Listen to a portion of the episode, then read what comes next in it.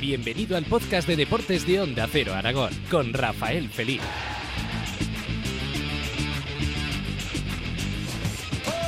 La no victoria el pasado fin de semana del Real Zaragoza en la Romareda ante el corista, el Málaga, ha creado más problemas de los previstos al equipo zaragozano, ya que unido a la victoria el lunes del Mirandés, ha hecho que ahora la, zona baja de la tabla se comprima todavía más.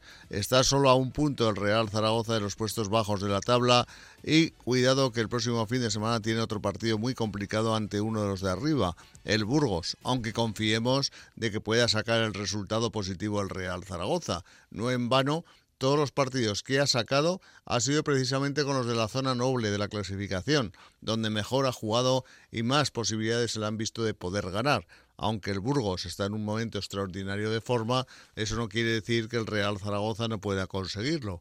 Un Real Zaragoza que ya sea por un motivo u otro, todas las semanas está llena de noticias y de problemas y complicaciones. El último ya saben que fue la sanción que se le impuso a Fran Escribá en el Elche antes de llegar al Real Zaragoza.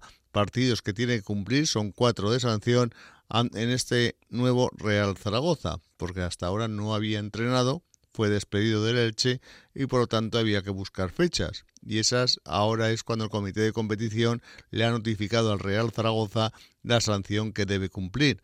Es evidente que ninguna culpa tiene el Real Zaragoza ni el propio entrenador. También es cierto que tampoco el entrenador juega. Es decir, que da igual que se siente en el banquillo o no.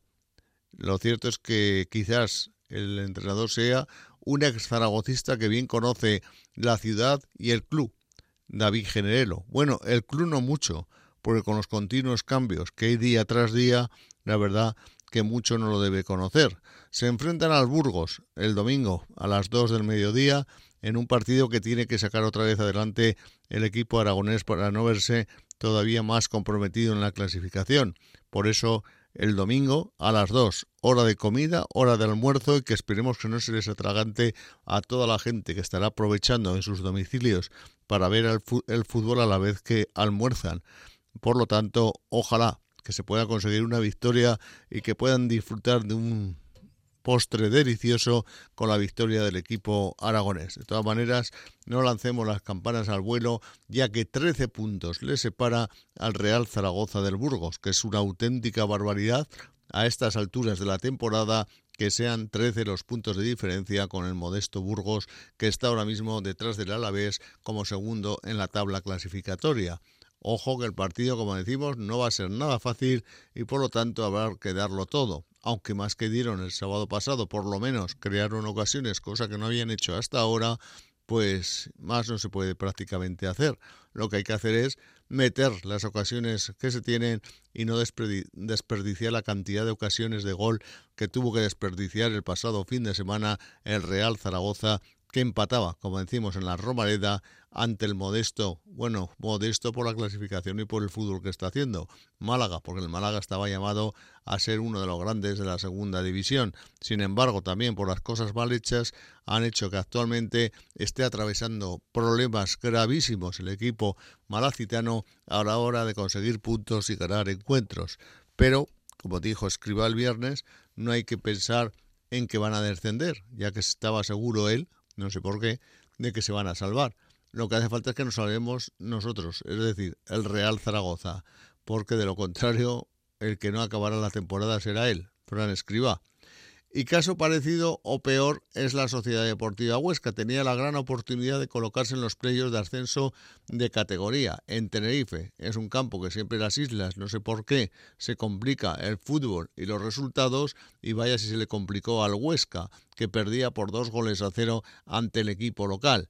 Esta semana es una semana de junta directiva donde se hablará de números, de sensaciones económicas en el club orcense, donde no son ya tan buenas como lo eran hace un par de años. Por lo tanto, el dinero va junto con lo deportivo, pero en lo deportivo, si ha ido mal en esta ocasión, en el fin de semana, esperemos que en la Junta de Accionistas no vaya tan mal y que de esa manera saquen adelante los presupuestos y los dineros con los que cuenta el Huesca ah, en estos momentos, que es menos de la mitad de lo que tenía hace un par de años. Es decir, el Huesca ha perdido mucho, muchísimo dinero en sus presupuestos y vamos a ver si puede corregirlo e ir poco a poco hacia arriba. Y en lo deportivo, el viernes reciben al Sporting de Gijón un partido quizás de la jornada en segunda división donde no le queda otra que ganar sí o sí para de esa manera pues de una vez por todas engancharse a donde tiene que estar, es decir, en los puestos de ascenso que dan acceso a los playoffs de ascenso de categoría. Ojalá que lo consiga la Sociedad Deportiva Huesca, igual que el Real Zaragoza, donde parece que marchan mejor, mucho mejor las cosas, es en el baloncesto. ¿Qué diferencia de tener entrenador a no tenerlo? Ha llegado Porfirio Fisac y dos victorias. Pues la verdad es que el equipo da otras sensaciones muchísimo mejores y ahora las canastas parecen las normales, no como antes que parecían un cesto de basura, no la metía absolutamente nadie. Mira por dónde en solo unas semanas el equipo tiene otro carácter, otra rasmia, otra pelea, otra lucha, otra eh, unión con los aficionados y el baloncesto de Zaragoza, afortunadamente y gracias al cambio de entrenador, ha ido hacia arriba. Es lo que decimos, tener entrenador o no tenerlo. No se puede traer a un entrenador extranjero que no sabe nada, ni el idioma, evidentemente que no sabe ni cómo dirigirse a los jugadores, como se demostró en los partidos que estuvo. Hay jugadores que estaban defenestrados por el anterior y que ahora son importantes en, las rotaciones para Porfirio Fisac. Caso, por ejemplo, del canterano Javi García, que ha pasado de no contar para nada a ser un hombre importante en las rotaciones. O Gilanson, que vamos a decirles, del pivot, que bien es cierto que antes eh, cada vez que cogía un balón se iba para afuera y ahora no, ahora va con decisión hacia el aro porque quiere anotar y porque sabe que es un hombre importante en estos momentos en casa de Monzaragoza. Son las cosas del baloncesto, son las cosas del deporte que les hemos contado. Ojalá que el próximo fin de semana las cosas, sobre todo en el fútbol, cambien y de qué manera. El Casa de Mon recibe a Bilbao Basket el sábado. Ojalá sea con otra victoria para los de Porfirio Fisac. Sigue escuchando la actualidad deportiva en los podcasts de deportes de Onda Cero Aragón.